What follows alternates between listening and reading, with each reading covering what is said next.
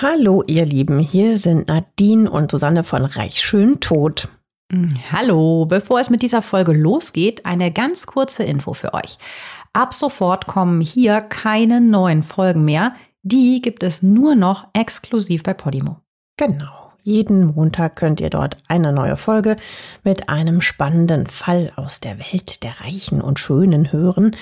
In den Show Notes findet ihr einen Link zu einem Angebot, um die Podimo-App 30 Tage kostenlos zu hören. Dort gibt es neben unserem Podcast auch noch viele weitere True Crime Formate. Wir freuen uns, wenn ihr weiterhin mit dabei bleibt. Natürlich freuen wir uns. Und jetzt geht's los mit der Folge. Heute nehmen wir euch mit auf eine historische Reise ins späte 18. Jahrhundert an den kaiserlichen Hof in Frankreich. Viele von euch haben sich nach Kaiserin Sissi, König Ludwig II. und der Zarenprinzessin Anastasia weitere historische Fälle gewünscht. Daher sprechen wir in unserer heutigen Folge über die legendäre französische Königin Marie Antoinette.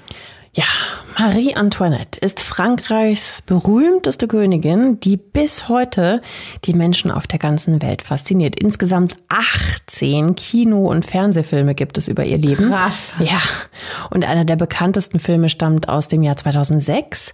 Kirsten Dunst spielt in, der, in dem gleichnamigen Film die Marie Antoinette und der Streifen, der erhielt sogar einen Oscar für die wunderschönen, spektakulären Kostüme. Der ist auch echt sehenswert. Vor allem, wie jung die da noch noch ist. Ja. Unsere Katze hieß Marie Antoinette. Echt? Die Toni. Mhm, ich wusste gar nicht, dass du eine Katze hattest. Ja, du meine weißt, Eltern. Dass du einen Hund hattest, Ja. aber eine Katze? war ich noch klein, ja. Mhm. Die Begeisterung für die Königin, die vor über 200 Jahren gelebt hat, liegt einerseits an ihrem wunderschönen Aussehen, andererseits aber an ihrem berüchtigten Hang zum Luxus und an ihrem Privatleben. Sie feierte nämlich nächtelang Partys, verzockte echt hohe Beträge beim Kartenspiel und soll mehrere Affären mit Männern und Frauen gehabt haben.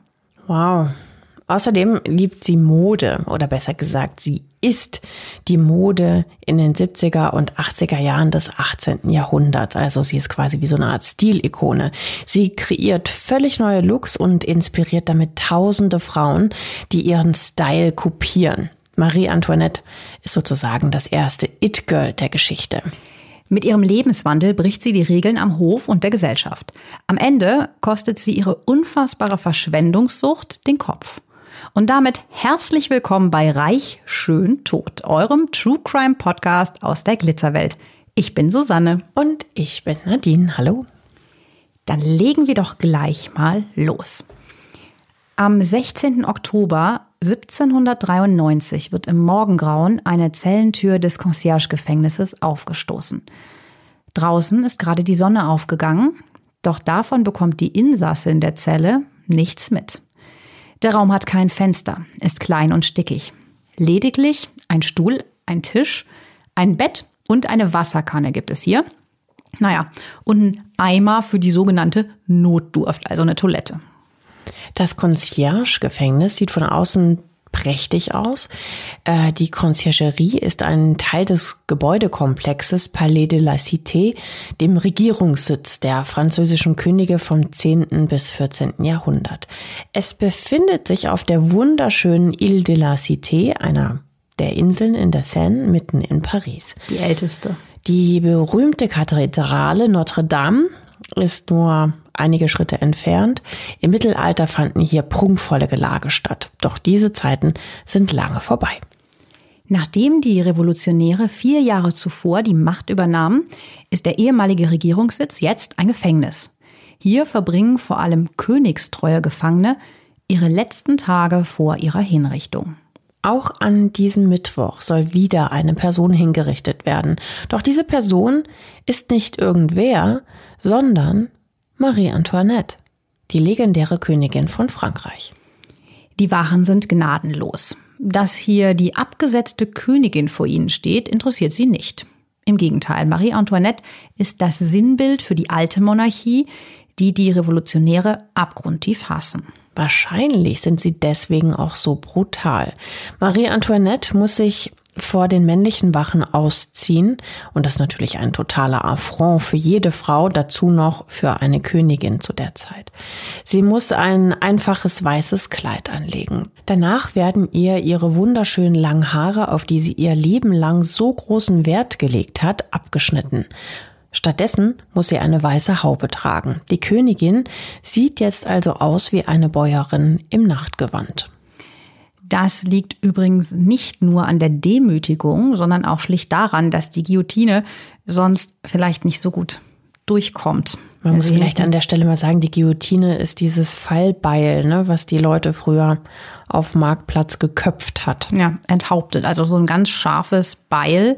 Und wenn du dann natürlich diese dicken Haare im Weg hast. Ja, mhm. deshalb wurden die halt auch abgeschnitten. Die Wachen fesseln ihre Hände auf den Rücken, so fest, dass fast kein Blut mehr in die Hände fließen kann. Doch Marie Antoinette jammert nicht. Dafür ist sie zu stolz. Sie wird nach oben gebracht. Marie Antoinette muss sich auf die offene Ladefläche eines klapprigen Holzkarren setzen. So wird sie durch Paris gefahren. Eine maximale Demütigung natürlich. Tausende Menschen säumen die Straße und beschimpfen und bespucken die ehemalige Königin auf derbste Art und Weise. Nach einer Stunde Fahrt erreicht der Karren schließlich den Place de la Révolution. Der heißt übrigens heute Place de la Concorde. In der Mitte des Platzes ist ein erhöhtes Podest aufgebaut. Schließlich soll ja jeder der echt zahlreichen Schaulustigen, die da alle gekommen sind, beste Sicht auf dieses grausige Schauspiel haben. Auf dem Podest steht die besagte Guillotine. Zu dieser Zeit ist das Fallbeil die bevorzugte Hinrichtungsmethode. Marie Antoinette erklimmt mit erhobenem Kopf die Treppe, die auf das Podest mit dem Schafott hinaufführt. Die Menge grölt und johlt. Es geht echt zu wie heutzutage auf einem Festival. Eigentlich fehlen nur die Bierstände.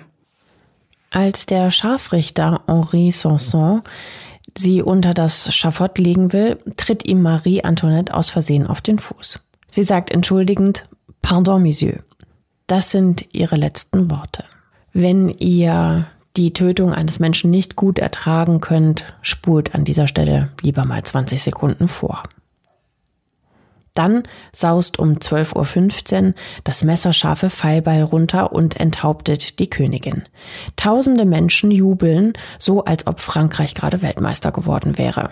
Man kann sich das überhaupt nicht vorstellen, ne? aber das ist echt ein Schauspiel. Und dann auch noch die Königin. Natürlich enthauptet wurden davor wahnsinnig viele Menschen während der Revolution, aber sie ist so das Symbol halt auch. Ne? Dann wird Marie Antoinettes Leiche auf den Karren geschmissen. 400 Meter nordöstlich vom Place de la Révolution wird sie dann anonym in einem Massengrab verscharrt. Also eigentlich ein wirklich unwürdiges Ende. Doch die Frage ist jetzt natürlich, warum musste Marie Antoinette überhaupt sterben? Und wieso war sie beim Volk so extrem verhasst? Das werden wir heute klären. Ja, und dafür werden wir uns das Leben von Marie Antoinette etwas genauer ansehen. Die wird, und das war mir gar nicht mehr so bewusst, am 2. November 1755 in Wien geboren. Ihr vollständiger Taufname lautet Maria Antonia Josepha Johanna, Erzherzogin von Österreich. Sie ist das 15. Kind, 15. von Kaiser Franz I. und Kaiserin Maria Theresia. Ja, und sie ist ein ganz lebhaftes Kind. Auf Schule hat sie jetzt nicht so große Lust, oft schwänzt sie nämlich den Unterricht. Und das wird ein paar Jahre später irgendwann zum Problem, denn sie spricht so gut wie kein Französisch, da sie in der Schule nur ganz wenige Brocken davon gelernt hat. Die Eltern, an sich streng, aber gerecht, lassen ihr das Verhalten durchgehen. Ich meine, sie ist das 15. Kind, dazu noch ein Mädchen, also hat sie keine Chance, jemals den kaiserlichen Thron von Österreich zu besteigen. Und daher hat Bildung bei ihr nicht so den allerhöchsten Stellenwert. Maria Antonia begeistert sich dafür für Musik und die Schauspielerei. Sie lernt Harfe und Cembalo und nimmt auch Gesangsunterricht. Am liebsten steht sie auf der Privatbühne des Kaiserlichen Hofs in Wien und spielt Theater. Ihre Kindheit ist also glücklich und unbeschwert. Die Etikette hier am Hof ist nicht so streng. Nur eine Sache stört sie. Sie muss die von ihr so verhassten Korsetts tragen, seit übrigens ihrem dritten Geburtstag. Das ist so üblich, wie krass, ne? Mhm. War halt auch die Mode der Zeit. Ne? Ihr Leben ändert sich schlagartig, als sie 14 Jahre alt ist. In der Hochphase der Pubertät wird sie zwangsverheiratet. Ihr Vater, Kaiser Franz I., will den jahrhundertealten Streit mit dem Erbfeind Frankreich beilegen. Deshalb soll seine Tochter den französischen Thronfolger Louis Auguste heiraten. Ja, das Vorgehen ist damals natürlich üblich. Ne? Also Eheschließungen erfolgen ja nicht aus Liebe, sondern rein aus politischen Erwägungen. Ist natürlich aus heutiger Sicht krass, wenn eine 14-Jährige einen 15-Jährigen heiraten muss, seine Sprache nicht spricht und beide sich noch nie im Leben gesehen haben. Die Trauung findet am 19. April 1770 in der Augustinerkirche in Wien statt. Und zwar, haltet euch fest, ohne den Bräutigam. What? Okay, wie geht das? Die Eheschließung findet als Trauung per Stellvertreter statt. Oh Gott. Ein Stellvertreter des abwesenden Bräutigams oder auch der abwesenden Braut, das wäre theoretisch auch möglich, erteilt per Vollmacht, das heißt offiziell übrigens per Prokurationem, in dessen Namen das Ja-Wort. Damit ist die Ehe offiziell besiegelt. Eine Trauung per Stellvertreter gab es vor allem, wenn politische Allianzen durch die Hochzeit geschmiedet wurden und die Entfernung der Brautleute groß war. Manchmal hat sich das Brautpaar erst Monate nach der Hochzeit das erste Mal überhaupt gesehen. Also das ist schon sehr verrückt, ne? Das ist echt verrückt und ich meine trotz allem, ne, es ist zwar vielleicht aus politischen Gründen, aber du lebst ja dann mit dieser Person. Es ist schon relativ furchtbar, finde ich. Ja, und vor allem, wenn die sich gar nicht richtig kannten und so. Nee. Boah. Wie gesagt, man kann Hochzeiten zwischen europäischen Herrscherhäusern im 18. Jahrhundert nicht mit so einer ganz normalen Hochzeit von heute vergleichen. Die Hochzeitsnacht wird später noch nachgeholt. Und so viel kann ich schon verraten. Mit einer romantischen Liebesnacht hat das Ganze so rein gar nichts zu tun. Ja, kann man sich jetzt schon so vorstellen, ne? Zwei Tage nach der Trauung per Stellvertreter besteigt Maria Antonia eine prunkvolle Kutsche, die sie dann nach Frankreich bringen soll.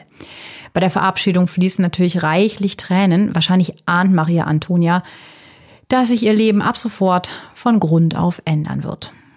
Und damit soll sie Recht behalten. In der Nähe von Straßburg, damals noch neutrales Gebiet, muss sich Maria Antonia am 7. Mai 1770 von ihrer Entourage verabschieden. Sie bekommt neue Klamotten und heißt ab sofort Marie Antoinette. In Straßburg ist sie übrigens Gast von Kardinal Rohan. Wir erwähnen diesen Namen, weil er später eine unfreiwillige entscheidende Rolle spielt, wenn es um das Ende von Marie Antoinette geht. Merkt euch von daher mal diesen Namen. Ein paar Tage später erreicht Marie Antoinette schließlich Versailles. Die 14-Jährige ist regelrecht geschockt. Das riesige Prunkschloss des Sonnenkönigs Louis XIV, also Ludwig XIV., erschlägt das Mädchen beinahe. Also 14 ist sie ja, ne? Hier herrscht der absolute Oberluxus. Ihr müsst euch das mal anschauen. Das ist wirklich toll, Versailles. Alles ist voll Gold und Marmor, eingerichtet mit den teuersten handgefertigten Möbeln und Kunstwerken. Als Tourist kommt man aus dem Staunen über Schloss Versailles gar nicht heraus. Also man kann das ja heutzutage immer noch besichtigen. Was man aber nicht vergessen darf, das Schloss und die Einrichtung sind rund 100 Jahre alt, als Marie Antoinette hier 1770 ankommt. Also das wäre so, wie wenn wir in die Bude unserer Urgroßeltern einziehen müssten und gar nichts verändern dürften. Man fühlt sich da wahrscheinlich schon so ein bisschen komisch. Und fremd halt, ne? Ist halt alles sehr steif und riesig, weitläufig. Auch von ihrem neuen Ehemann ist sie ehrlich gesagt wenig begeistert. Sie ist wirklich eine strahlende Schönheit. Also schaut euch mal unbedingt unsere Show Notes an. Da haben wir ein Gemälde von ihr verlinkt. Fotos gab es ja logischerweise noch nicht. Aber Louis Auguste ist nicht sonderlich attraktiv. Vor allem seine, wie sie es nennt, monströse Hakennase stört sie. Ja, ein strahlender Prinz sieht in ihren Augen anders aus und er ist ein ziemlicher Langweiler. Zeitzeugen beschreiben ihn als phlegmatisch. Am 16. Mai 1770 wird auf Schloss Versailles die richtige Trauung nachgeholt. Und diesmal sind, Überraschung, beide Eheleute anwesend. Nach der Feier bekommt Marie Antoinette den nächsten Schock, denn jetzt steht die Hochzeitsnacht bevor. Doch die ist auch so gar nicht nach dem Geschmack der Prinzessin. Ja, das ist ja auch nicht wirklich verwunderlich. Als das Paar nämlich das Schlafgemach betritt, sind sie dort gar nicht alleine. weil zahlreiche Verwandte und Höflinge scharen sich um das Bett, in das sich das Ehepaar jetzt legen muss. Und dann werden die dünnen Vorhänge an den Bettseiten zugezogen, durch die man aber alles nach wie vor erkennen kann. Toll, oh Gott. Ja, und anschließend sollen die beiden dann, ja, wie soll man sagen, loslegen vor eben dieser versammelten Mannschaft. Also mit Romantik oder Liebe hat es natürlich gar nichts zu tun. Der Grund der Anwesenheit der vielen Leute ist nämlich, dass wirklich kontrolliert wird, ob die Ehe auch vollzogen wird. Also es wird gecheckt, ob die beiden wirklich Sex haben. Die Hochzeitsnacht ist sozusagen ein Haha, Wortspiel, Staatsakt. Oh Gott. Ja, also da verwundert es einen natürlich nicht, dass in der Hochzeitsnacht zwischen den beiden nicht viel läuft. Vielleicht hat die ganze Aktion sogar einen nachhaltigen Schaden angerichtet, denn erst acht lange Jahre später bekommt Marie Antoinette ihr erstes Kind. Das werden wir aber später nochmal ausführlicher besprechen. Ja, und generell steht die Ehe von Beginn an unter keinem wirklich guten Stern, denn am 30. Mai 1770 gibt es anlässlich der Hochzeit ein großes Fest in Paris. Es gibt Essen und Wein für die Bevölkerung und ein Feuerwerk. Auf einem Platz, der später in Place de la Révolution umbenannt wird, verursachen die Böller eine Massenpanik. 139 Menschen sterben daraufhin. Auf diesem Platz wird 23 Jahre später Marie Antoinette hingerichtet. Also der Start in ihr neues Leben ist wirklich ziemlich holprig, um es mal vorsichtig zu formulieren. Sie ist permanent von Leuten umgeben, die sie nicht kennt und größtenteils nicht mag Sie hat auch große Probleme, sich zu verständigen, da sie ja fast kein Französisch spricht. Und sie wurde auf ihre Rolle als Prinzessin und Thronfolgerin in Frankreich überhaupt nicht vorbereitet. Da haben die kaiserlichen Eltern in Wien bei der Erziehung leider einiges versäumt. Ja, vor allem, dass sie ihr nicht, dann nicht noch Französischunterricht geben. Ich meine, das war ja dann lange, lange absehbar, dass sie ähm, dorthin gehen wird. Also das ist ja. ja auch grob fahrlässig, muss man schon fast sagen. Ja, oder? außerdem ist es ja wirklich keine einfache Sprache. Ja. Das Leben am Hof bessert sich auch erstmal nicht für Marie Antoinette. Sie ist 24 Stunden am Tag umgeben von Höflingen und den drei unverheirateten Tanten ihres Mannes. Die weiblichen Höflinge darf sie auch nicht selber aussuchen, sondern sie werden ihr zugeteilt und die Schwiegertanten beäugen jede ihrer Handlungen mit ganz großem Misstrauen. So anstrengend, ne? Immer, immer auf dem Präsentierteller und wahrscheinlich sind die immer permanent am Lästern. Mhm. Klar, auch da geht's natürlich nach Rang und Stellung, weil das ist ja eine Ehre, so ja, nah bei der Neid Königin. spielt sicherlich auch eine große Rolle. Ja, bei der Königin zu sein. Zudem herrschen am französischen Königshof eben viel strengere Regeln, ein strenges Protokoll, das sie aus der österreichischen Heimat so nicht kennt. Nach dem Aufstehen wird sie nämlich gewaschen und angekleidet. Doch äh, das ist nicht schnell erledigt. Sie muss erst Unterwäsche anziehen und Strümpfe, die sie mit Strumpfbändern fixieren muss, beziehungsweise die werden ihr fixiert. Dann bekommt sie ein Unterkleid übergestreift, das so wie Nachthemd aussieht. Dann wird ihr mühsam eine Corsage angelegt und so fest zugeschnürt, dass sie fast keine Luft mehr bekommt. Dann folgt ein weiteres Kleid und am Ende wird ihr eine prunkvolle, schwere Robe aus Brokat, also dieser ganz dicke, schwere Stoff, über den Kopf gezogen. Und darunter befindet sich dann ein Drahtgestell, so dass das Kleid so ganz weit aufsteht. So diese Krinolinen sind es. Wie warm das sein muss. Und Im so Sommer steif. In Frankreich. Und, ja, und immer aufrecht durch die Corsage. Der Rücken darf ja nie die Lehne berühren. Der Kopf immer gerade, dass das Buch drauf liegen kann. Wahnsinn. Boah. Ja, und danach werden halt dann ganz aufwendig die Haare frisiert. Ne? Sie soll also vor allem eindrucksvoll aussehen und natürlich repräsentieren, klar. Die ganze Prozedur dauert Stunden, bis sie dann endlich fertig ist. Und vor allem im Winter steht die Prinzessin oft schlotternd da, bis sie schließlich fertig angezogen ist. Doch Marie Antoinette beklagt sich nicht über diese stundenlangen Quälereien wie sie es halt natürlich empfinden muss. Ne? Sie stört sich vielmehr ja, an den Leuten in ihrem Umfeld. Die buhlen ständig um ihre Aufmerksamkeit. Aber natürlich nicht etwa, weil sie sie so mögen, sondern weil sie sich von Marie Antoinette Vorteile erhoffen. Das ist aber für Marie Antoinette ein totales No-Go. Ihr ist echte Freundschaft wichtig und diese Haltung wird ihr später noch riesige Probleme bereiten. Drei Jahre muss sie das tägliche Protokoll ertragen. Dann ändert sich ihr Schicksal zum Guten. Sie lernt die sechs Jahre ältere Prinzessin Marie-Louise kennen. Die lebt ebenfalls auf Schloss Versailles. Sie war mit Louis Alexandre verheiratet, der aber ein Jahr nach der Hochzeit stirbt. Die Marie-Louise war eine französische Hofdame, das war die Marie-Louise von Savoyen und sie ist auch bis zu ihrem Tod, bis zu Marie Antoinettes Tod ganz, ganz loyal und treu gewesen und ist ihr sogar freiwillig dann in die Gefangenschaft gefolgt, als die königliche Familie da festgesetzt wurde, bevor sie dann hinterher auf die Guillotine kam. Marie Antoinette und Marie Louise verstehen sich blind. Sie sind wie Seelenverwandte. Marie Antoinette macht sie zu ihrer engsten Begleiterin und wichtigsten Vertrauten. Mit ihrer Hilfe schafft sie es, sich von dem Einfluss der ungeliebten Tanten ihres Mannes zu lösen.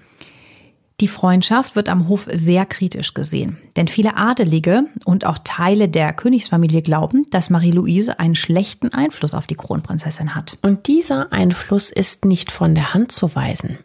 Jeden Abend ziehen die beiden nach dem feinen Diner los, machen sich auf den Weg nach Paris und besuchen Maskenbälle in der Pariser Oper. Der Champagner fließt in Strömen und es wird hemmungslos getanzt. Das war bestimmt so toll. Es war ganz toll. Und die schönen Kleider. Marie Antoinette glaubt, dass sie hinter der Maske niemand erkennt. Das ist allerdings ein ziemlicher Trugschluss, denn jeder der Anwesenden weiß, wer hinter der Maske steckt. Sie ist halt auch einfach ein bisschen naiv, ne? Mhm. Natürlich wissen das alle. Man erkennt das doch schon alleine an der Kutsche, mit der sie wahrscheinlich kommen und sie, ach, naja. Erst im Morgengrauen kehren die beiden dann mit einer Kutsche nach Versailles zurück. Dann legen sie sich für ein paar Stunden zum Schlafen hin und sind erst am frühen Nachmittag wieder ansprechbar. Das ist natürlich ein totaler Skandal am Hof. Eine Kronprinzessin, die jeden Abend Party macht und dann bis mittags im Bett liegen bleibt, strahlt jetzt nicht gerade so die Würde aus, die man sich für die Monarchie wünscht. Auch sonst verstößt sie jetzt immer wieder gegen das höfische Protokoll. Sie weigert sich beispielsweise, ein ultra enges Korsett zu tragen, bei dem man fast eine Wespentaille hat. Also nochmal so extra, extra geschnürt. Freiwillig würde sich wahrscheinlich auch keine Frau da reinquälen, täglich auch noch. Aber dieses spezielle Korsett zu tragen, das ist ein absolutes Privileg. Nur weibliche Mitglieder der Königsfamilie dürfen das eben tun und dürfen das Folterkorsett anziehen. Und absolut niemand am Hof kann es darum verstehen, warum Marie Antoinette auf dieses Privileg freiwillig verzichtet. Zu ihrer Beliebtheit trägt diese Entscheidung also auch nicht gerade bei. Fast auf den Tag genau vier Jahre nach ihrer Ankunft auf Schloss Versailles dreht sich das Leben der Kronprinzessin von heute auf morgen um 180 Grad. Am 10. Mai 1774 stirbt König Ludwig XV. Das ist der Großvater von Louis Auguste an Pocken. Da auch sein Vater bereits tot ist, der starb ja schon 1765 an Tuberkulose, ist Louis Auguste mit 19 Jahren plötzlich König.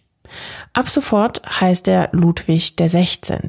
und Marie Antoinette ist mit 18 Jahren Königin von Frankreich. Nach der Thronbesteigung wird der Druck auf Marie Antoinette massiv erhöht. Dabei geht es neben ihrem Verhalten vor allem darum, dass sie endlich ein Thronfolger, man kann echt schon sagen, produzieren soll. Doch Marie Antoinette schert sich um die Anforderungen, die an sie gestellt werden, herzlich wenig. Sie glaubt fälschlicherweise, dass sie sich als Königin jetzt endlich mehr Freiheiten nehmen kann. Das ist natürlich überhaupt gar nicht so, ne? Kurz nach der Krönung bittet sie aber daher ihren Mann, für sie ein eigenes Schloss zu bauen und der erfüllt ihr den Wunsch. Er baut es zwar nicht, aber er schenkt ihr das Schlösschen Le Petit Trianon. Das ist eine herrschaftliche Villa, die nur 15 Minuten von Schloss Versailles entfernt liegt. Marie Antoinette lässt das Petit Trianon aufwendig umgestalten und einrichten. Sie lässt sich hochwertige Möbel anfertigen, die wunderschön verziert sind. Sie entwirft sogar das Dekor der Möbelüberzüge selber. An den Wänden hängen unzählige Spiegel und teure Kunstwerke. Auch modernste Technik kommt zum Einsatz. Um sich vor neugierigen Blicken zu schützen, können die Fenster jederzeit verdeckt werden. Und das geschieht mit einem ausgeklügelten technischen System. Im Boden unter den Fenstern werden ganz hohe Wände eingelassen. Dank eines Mechanismus sind die Wände sogar in der Lage, hoch und runter zu fahren und so die Fenster entsprechend zu verdunkeln.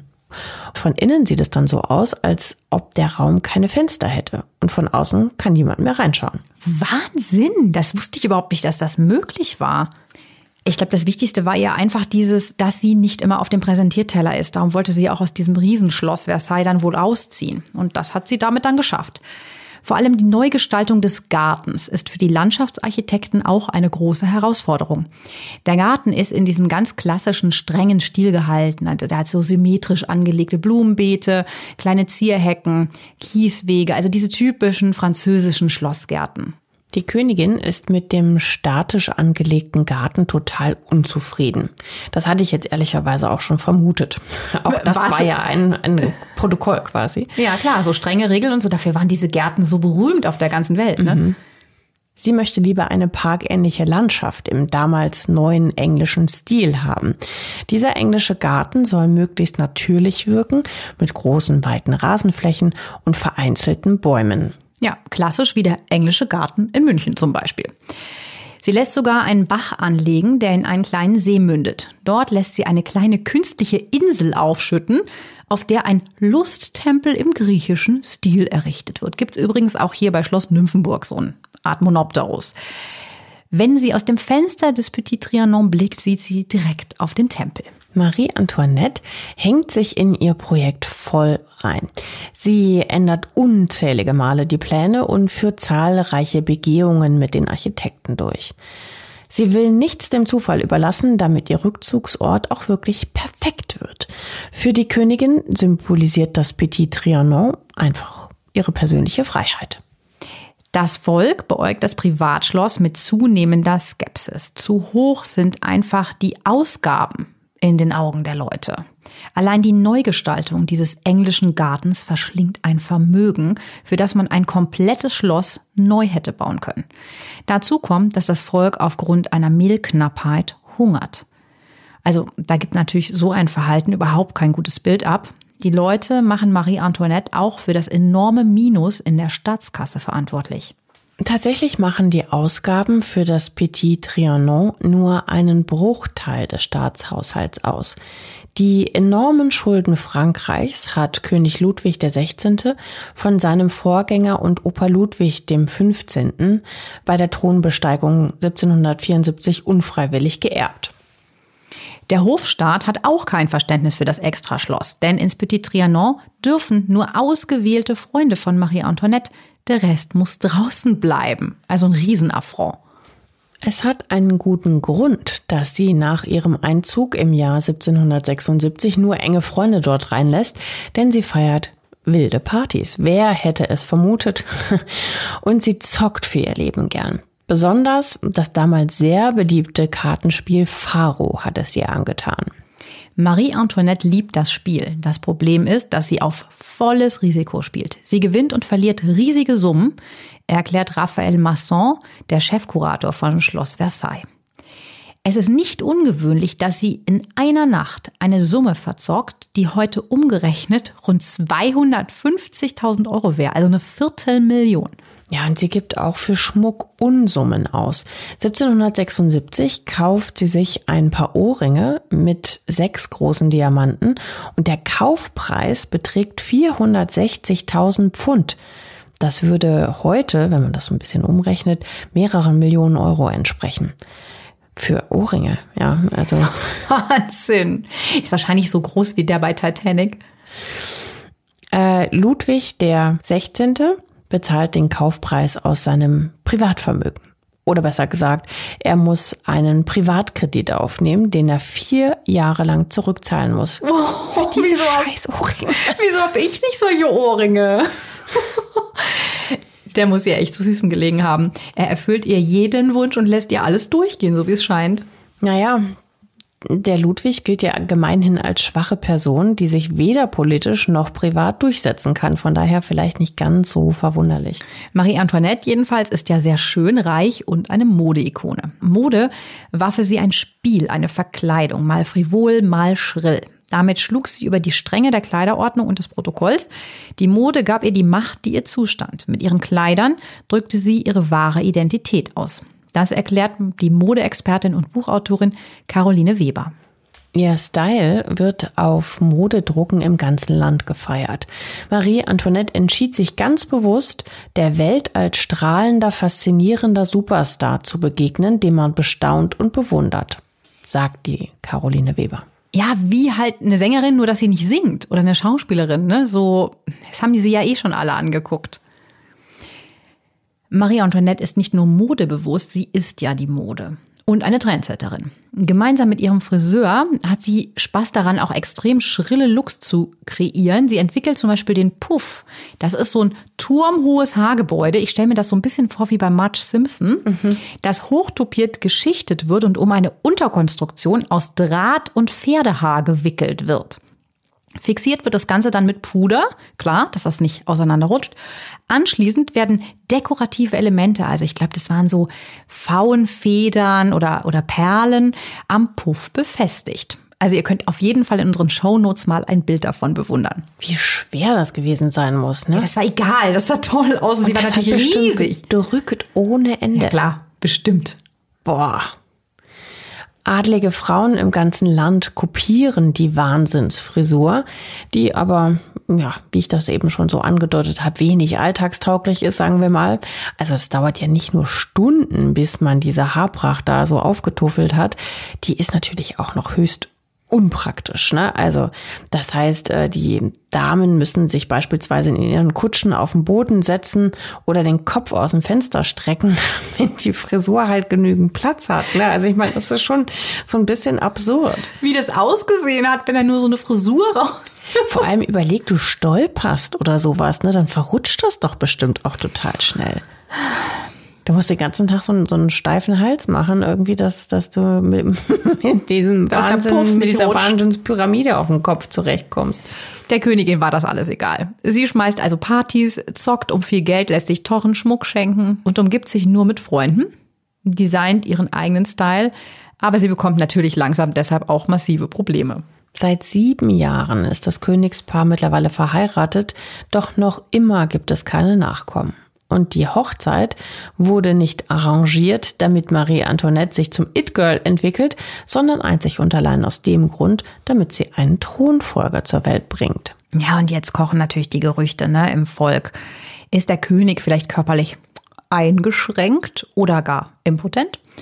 Oder, anderes schönes Gerücht, ist er von seiner Frau so eingeschüchtert, weil sie so wilde Sachen von ihm im Bett verlangt. Also der Klatsch und Tratsch, klar, so wie sie auftritt, ne?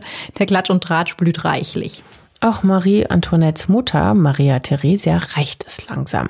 Aber nicht, weil sie sich so sehr ein Enkelchen wünscht. Sie befürchtet, dass ihre Tochter vom französischen Hof verstoßen wird, wenn es nichts mit dem Nachwuchs wird dann wäre auch die strategisch-politische Allianz zwischen Frankreich und Österreich gescheitert.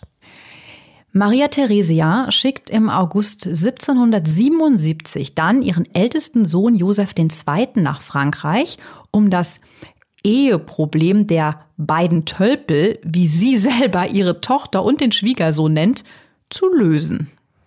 Josef knöpft sich erstmal seinen königlichen Schwager vor um, ja, sozusagen von Mann zu Mann erklärt er ihm in einem delikaten Gespräch, wie es im Bett eigentlich so ablaufen sollte. Das hätte ich jetzt ja mal gern gehört.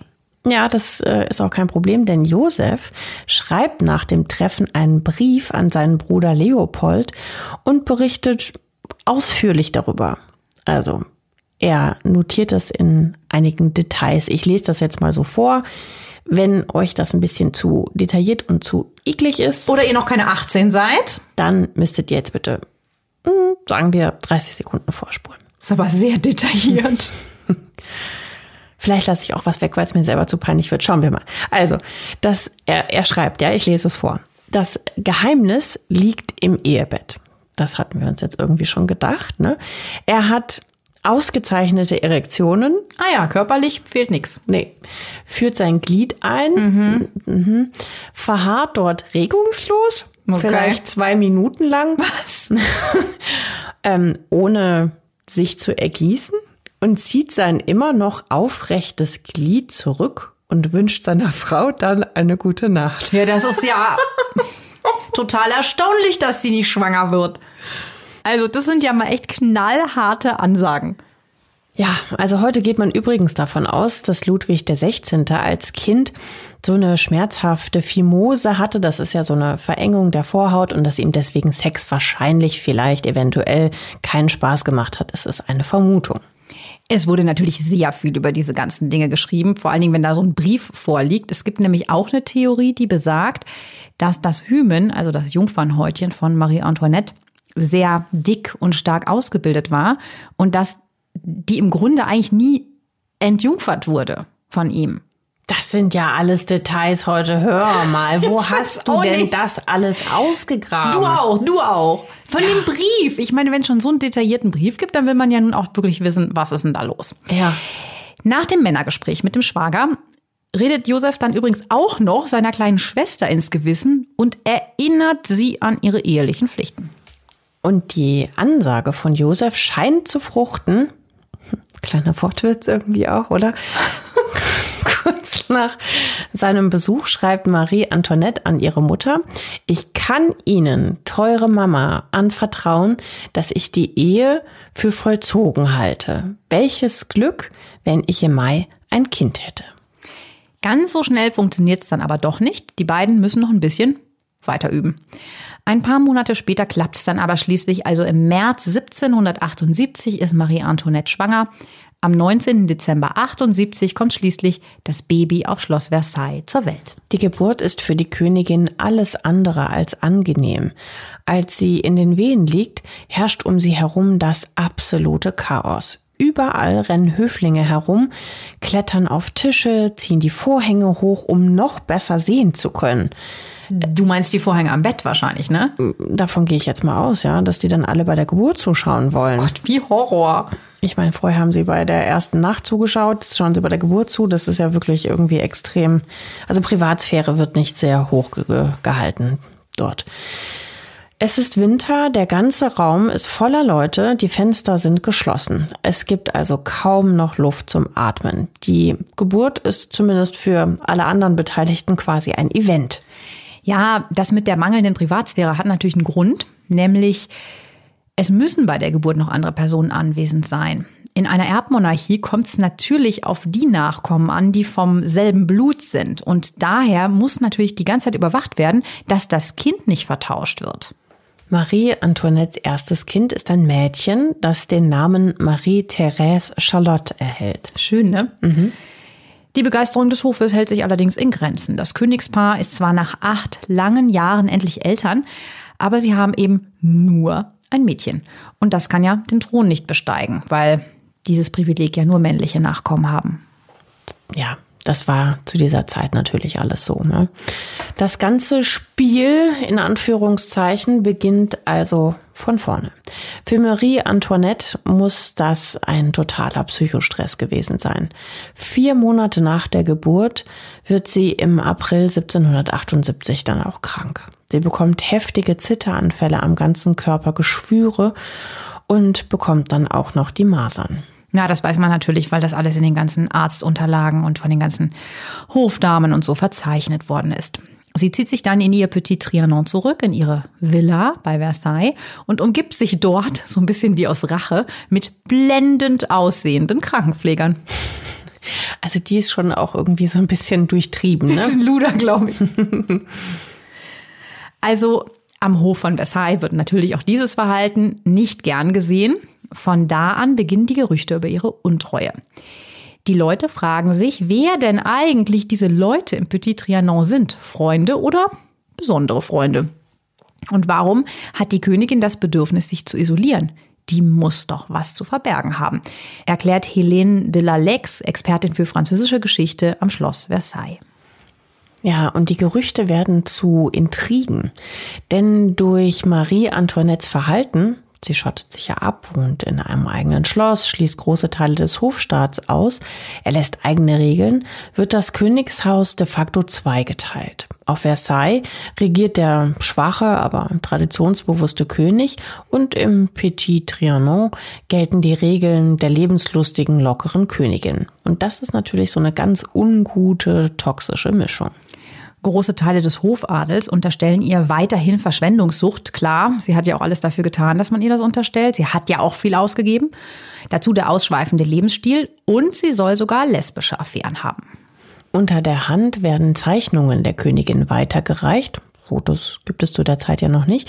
Und diese Zeichnungen haben es echt in sich. Also das geht schon ganz schön stark in Richtung Pornografie.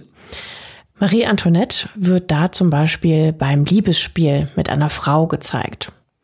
Also wen das interessiert und wer über 18 ist, kann mal in die Shownotes gucken. ja, ihr Ruf leidet natürlich stark, ne? Sie kann im Grunde auch nichts dagegen unternehmen, denn egal was sie tut, es wird ihr mittlerweile eigentlich alles negativ ausgelegt. Ein gutes Beispiel ist dafür ihr aktueller Kleidungsstil, den sie ab 1780 entwickelt. Sie trägt am liebsten dünne, schlichte, weiße und vor allem bequeme Musselinkleider, die ein bisschen wie Nachthemd aussehen. Wir haben euch auch mal ein Bild äh, davon in den Shownotes verlinkt. Einmal lässt sie sich sogar in einem der Kleider porträtieren. Und prompt hagelt es natürlich wieder massive Kritik von allen Seiten. So ein Kleid wäre einer Königin unwürdig und sie beleidige mit dem Dienstmädchen-Outfit den Hof. Und die gleichen Leute haben sie noch kurz zuvor für ihre Verschwendungssucht kritisiert. Also sie kann es eigentlich mit keiner Seite recht machen. Und ja, jetzt ist ihnen auf einmal die Kleidung zu schlicht, obwohl sie sonst zu pompös und zu verschwendungssüchtig war. Hm, ja, klar. Also klar repräsentiert so ein Kleid überhaupt nicht. Aber ich denke, vielleicht hat sie darunter auch kein Korsett oder wenn nicht so ein enges getragen, weil das ja nicht so eng anlag. Sie hat es auf jeden Fall so oder so nicht einfach. Es kommt sogar noch schlimmer. Die Musselinkleider, die übrigens von den Frauen im ganzen Land mit Begeisterung kopiert und getragen werden, wachsen sich zum Politikum aus. Für die Kleider braucht man nämlich Baumwolle, die importiert werden muss.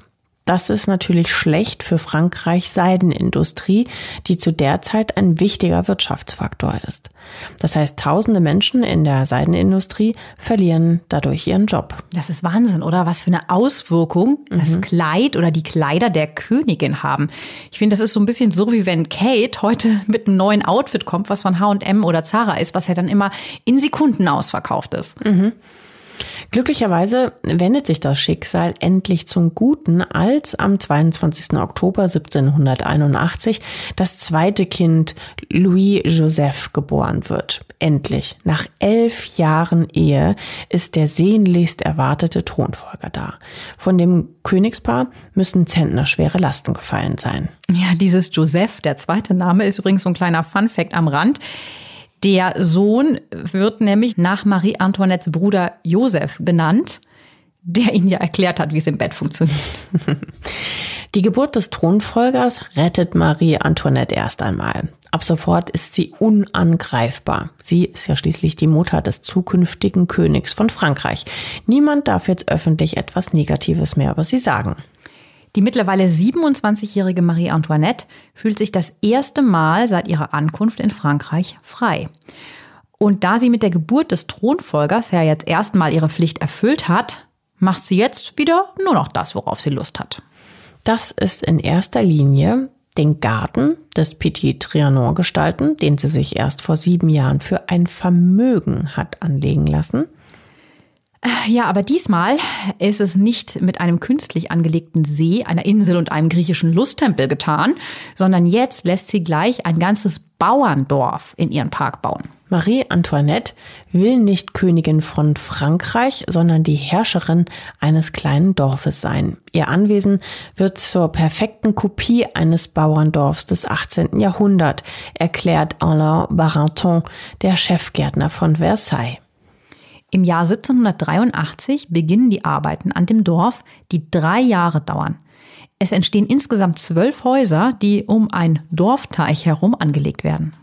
1783 passiert übrigens noch was ganz Aufregendes in Marie Antoinettes Leben. Über das sprechen wir aber gleich erst. Nochmal auf das Dorf zurückzukommen. Also mhm. das ist eine perfekte Inszenierung. Das ist so, wie sich der Hochadel das bäuerliche Leben vorstellt. Sehr romantisch verklärt natürlich. Also die Häuschen sind mit Red gedeckt. Eins hat ein kleines Türmchen, das andere ein Mühlrad. Das Rad dreht sich aber nie. Es laufen Ziegen, Schafe und Hühner herum. Es wächst Obst und Gemüse im Garten. Ja, Das alles ist aber, wie du ja eben schon gesagt hast, wie so eine Art Kulisse. Ne? Also hier wohnt natürlich niemand. Es wird jetzt in dem Sinne auch nichts bewirtschaftet oder angebaut oder so. Die Häuser werden ja von der Königin als Garderobe oder als Ankleidezimmer genutzt. In einem ist die königliche Leibgarde auch untergebracht und im nächsten befindet sich eine Fischerhütte, in der Fisch geräuchert wird. Es gibt eine Molkerei und einen Taubenschlag. Die Tiere sind zwar echt, aber das Leben hier überhaupt nicht. Also alles dient nur der Show. Dieses idyllisch dargestellte Landleben am Petit Trianon hat auch nichts mit dem wirklichen Landleben im späten 18. Jahrhundert zu diesem Zeitpunkt zu tun. Hier geht es den Leuten nämlich gerade richtig schlecht und sie leiden Hunger. Ja, und jetzt kommt sicher gleich der Spruch, oder? Den, den man so aus Filmen und überhaupt über Marie Antoinette immer kennt und ihr nachsagt. Wenn Sie kein Brot haben, sollen Sie doch Kuchen essen. Ja, hab ich auch gedacht, bis ich in die Recherche eingetaucht bin. Ich habe auch immer gedacht, der stamme von ihr, wie ihr vielleicht auch. Aber nein, dieser berühmte Satz stammt nämlich nicht von Marie Antoinette, obwohl er ihr ja bis heute fälschlicherweise zugeschrieben wird. Man weiß zwar nicht sicher, wer das berühmte Zitat gesagt hat, Marie Antoinette war es aber nicht. Manche Historiker gehen davon aus, dass die erste Ehefrau von König Ludwig XIV., Maria Theresia von Spanien, die Urheberin gewesen sein könnte. Andere glauben, dass es die Tanten, die ja um sie herum geschwirrt sind manchmal, ähm, von Ludwig XVI. waren. Dass das Zitat fälschlicherweise Marie Antoinette zugeschrieben wird, liegt an dem Schriftsteller und Philosophen Jean-Jacques Rousseau. Der notiert den Spruch zum ersten Mal überhaupt in seiner 1769 fertiggestellten Autobiografie Les Confessions, in der er den Satz einer großen Prinzessin zuschreibt. Da war Marie Antoinette gerade mal 14 Jahre alt. Ob dieser Satz jemals von einer Person aus dem französischen Königshaus gesagt wurde, lässt sich heute gar nicht mehr überprüfen. Es könnte also einfach auch nur eine Legende sein. So oder so, Marie Antoinette hat mit dem Spruch nichts zu tun. Wobei er aber, kann man ja schon eigentlich so behaupten, ne, schon zu ihr passen würde. Ja, ihr fehlt ja offensichtlich jegliches Fingerspitzengefühl. Und sie weiß ja auch wirklich überhaupt nicht, wie es dem einfachen Volk wirklich geht und wie deren Leben wirklich abläuft. Ja, das interessiert sie schlicht auch einfach nicht. Sie hat andere Dinge im Kopf. Wir hatten ja erwähnt, dass im Jahre 1783 noch etwas Spannendes passiert. Im Juni 83 kehrt Hans Axel von Ferse, ein gut aussehender schwedischer Graf, nach Versailles zurück. Die beiden hatten sich vor ein paar Jahren hier am Hof kennengelernt, als sie noch Prinzessin war, und schon damals gab es Gerüchte, dass die beiden was miteinander haben. Bestätigt wurde das allerdings nie. Aber zumindest Graf von Vers muss schwer in die Königin verliebt gewesen sein. Er schreibt einen Brief an seine Schwester. Ich kann nicht der einzigen Person angehören, der ich angehören will. Der einzigen Person, die mich liebt. Daher werde ich nicht heiraten. Ja, das klingt schon eindeutig, weil sie kann er natürlich nicht offiziell bekommen. Ne? Und Marie Antoinette muss auch starke Gefühle für ihn gehabt haben. Sonst hätte sie kaum geduldet, dass er die nächsten Jahre stets an ihrer Seite bleibt. Erst die französische Revolution trennt die beiden schließlich, aber über die sprechen wir ja gleich noch. Am 27. März 1785 kommt erst einmal Marie Antoinettes zweiter Sohn Louis Charles auf die Welt.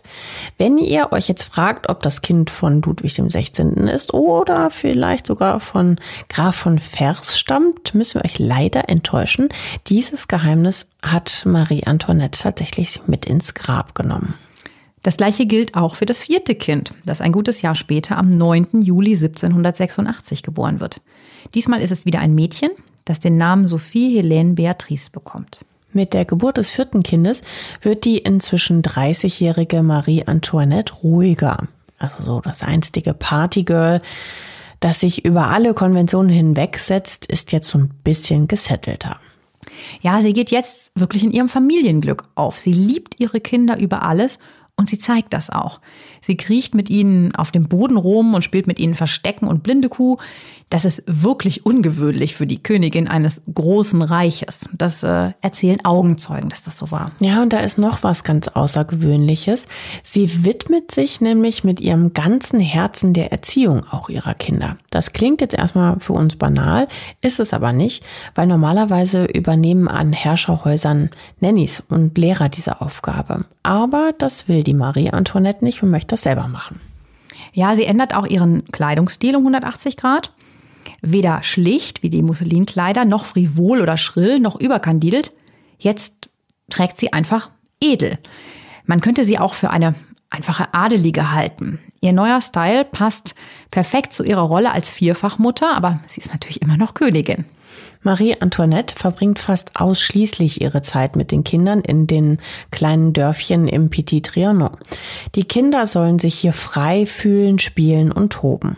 Ein paar Meter weiter auf Schloss Versailles wäre das eher nicht möglich. Da ist ja so ein ganz strenges höfisches Etikett gefragt und ähm, ganz strenges Regelprotokoll und so.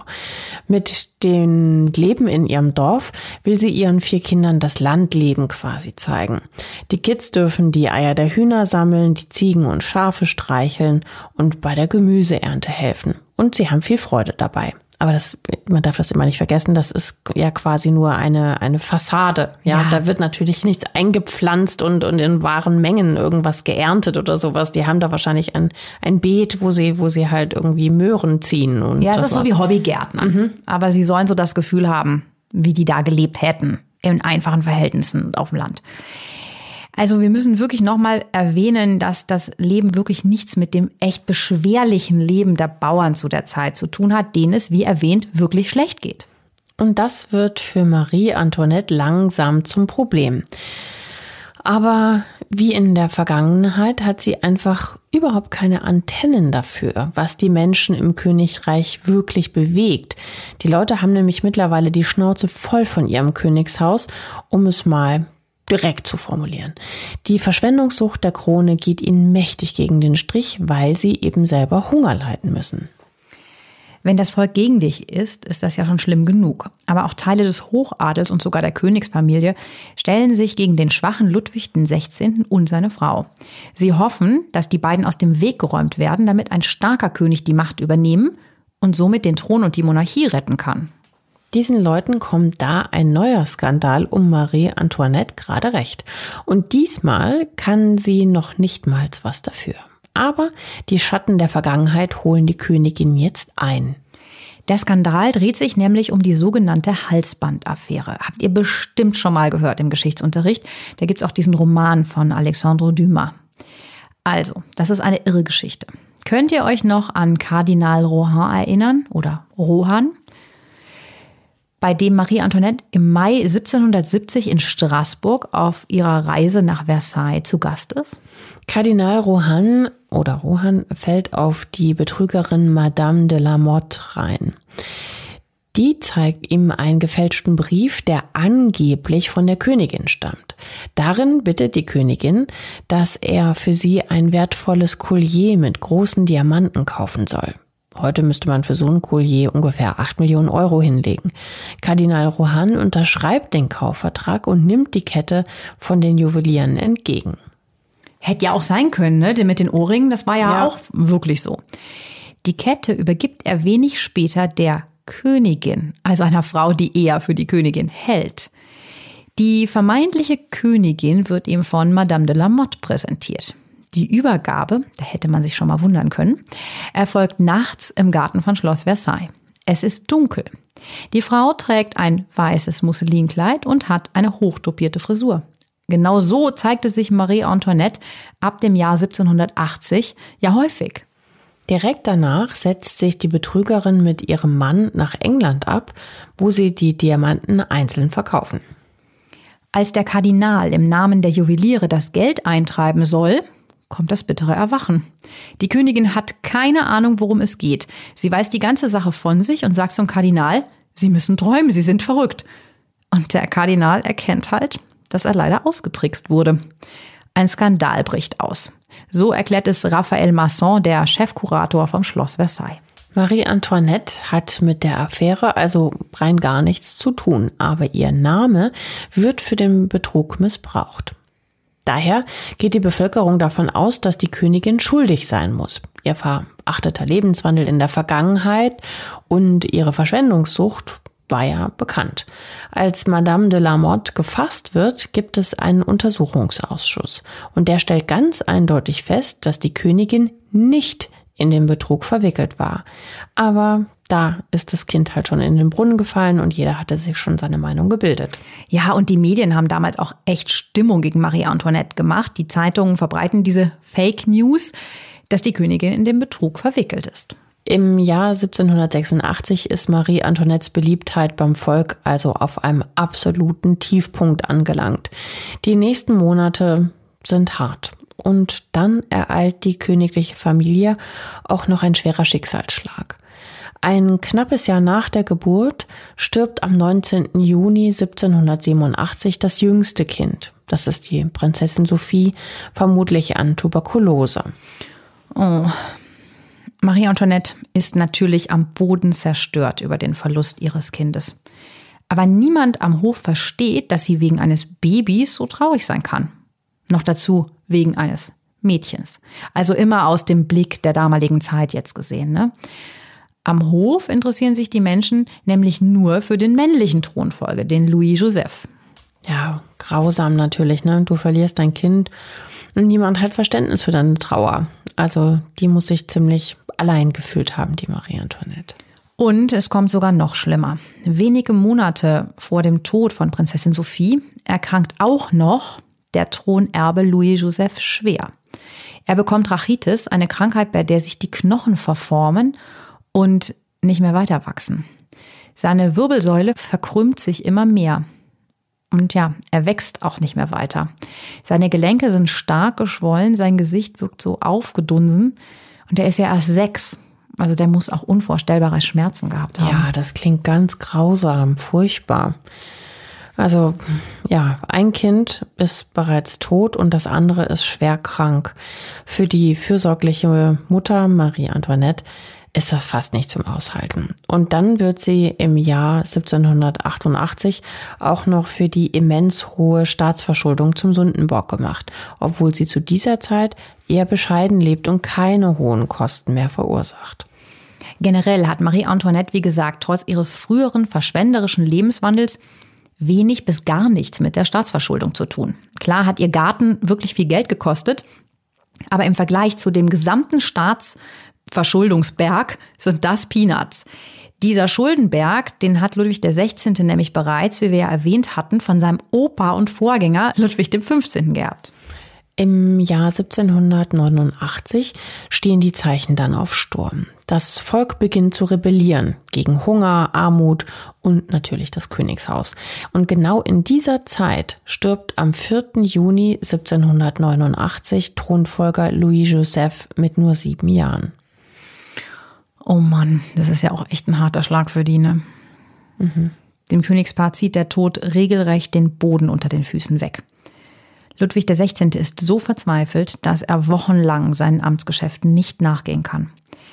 Die Trauer des Königs wird ihm erneut als Schwäche ausgelegt und alle möglichen Gruppen, also adelige, bürgerliche Arbeiter, bringen sich jetzt in Stellung. Und Ludwig XVI. kann gerade nichts dagegen tun. Nur einen Monat später bricht die französische Revolution aus. Im ganzen Land greifen Bauern Schlösser an und plündern sie. Es gibt viele Tote. Auch auf Schloss Versailles fallen die Revolutionäre ein. Am 5. Oktober 1789 wird die Königsfamilie von Revolutionären nach Paris gebracht. Dort will man dem König und der Königin den Prozess machen. Doch in den Wirren der Revolution ist man sich uneinig, wie dieser Prozess denn genau aussehen soll. Zu einer Anklage kommt es daher erstmal nicht, sie werden aber eingesperrt. Nach knapp zwei Jahren versucht am 20. Juni 1791 die Königsfamilie aus Paris zu fliehen. Sie kommen aber nicht weit. Schnell wird der König erkannt und zurück nach Paris gebracht. Marie Antoinette zieht jetzt ihren allerletzten Trumpf aus dem Ärmel, um zumindest lebend aus der Revolution herauszukommen. Sie bittet ihren Bruder Leopold eindringlich, ihr zu helfen.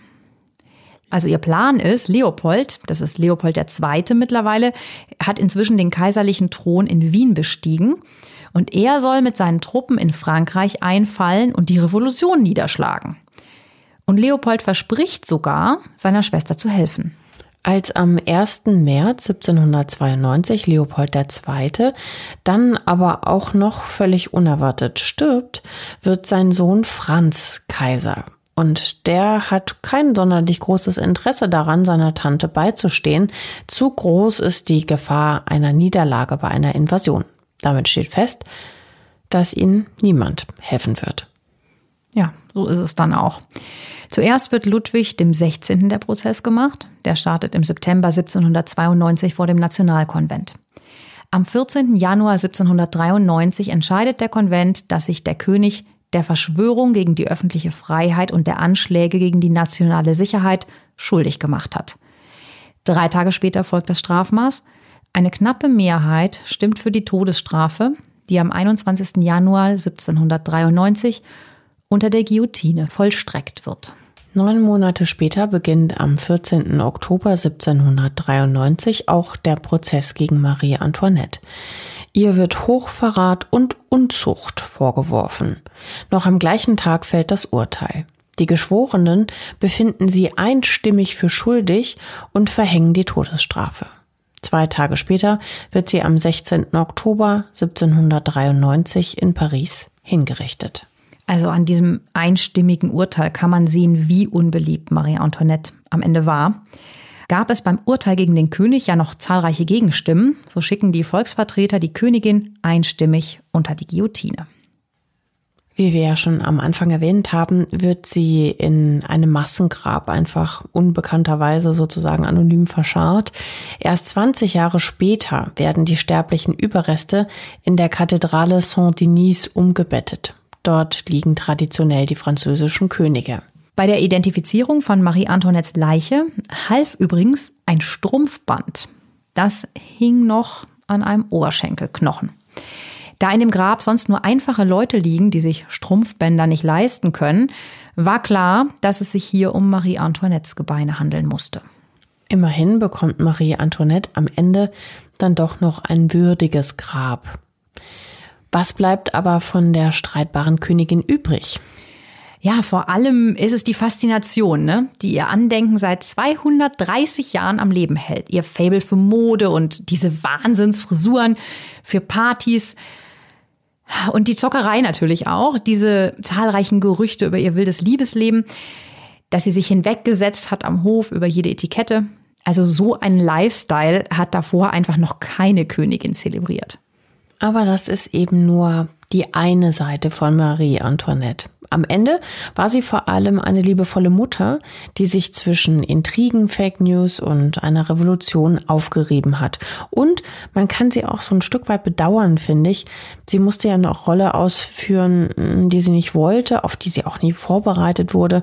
Und von daher kann man sie auch als, ja, tragische Figur bezeichnen. Jetzt seid ihr aber dran, meine Lieben. Was haltet ihr von unserem Fall? Wir haben uns entschieden, immer mal wieder einen historischen Fall zu machen, nachdem schon Sissi und der Ludwig so gut bei euch ankamen. Jetzt ist uns natürlich total wichtig, was ihr darüber denkt. Sollen wir sowas öfter machen? Hört ihr so Geschichten gerne? Schickt uns gerne eure Meinung und wir sind sehr gespannt. Ja, und wir würden uns natürlich auch freuen, wenn ihr unseren Podcast abonnieren würdet bei dem Portal eurer Wahl. Gut bewerten auch immer gerne. Ja, und dann würde ich doch sagen, war's das für heute mit Reich, Schön, Tod. Wir wünschen euch allen ein frohes Weihnachtsfest und schöne Feiertage. Habt eine wunderschöne Zeit, bleibt auf jeden Fall gesund vor allem und passt gut auf euch auf, denn wir hören uns dann direkt nach den Feiertagen wie gewohnt am 27.12. wieder. Wir freuen uns auf euch. Schöne Woche. Bis Tschüss. Dann. Tschüss.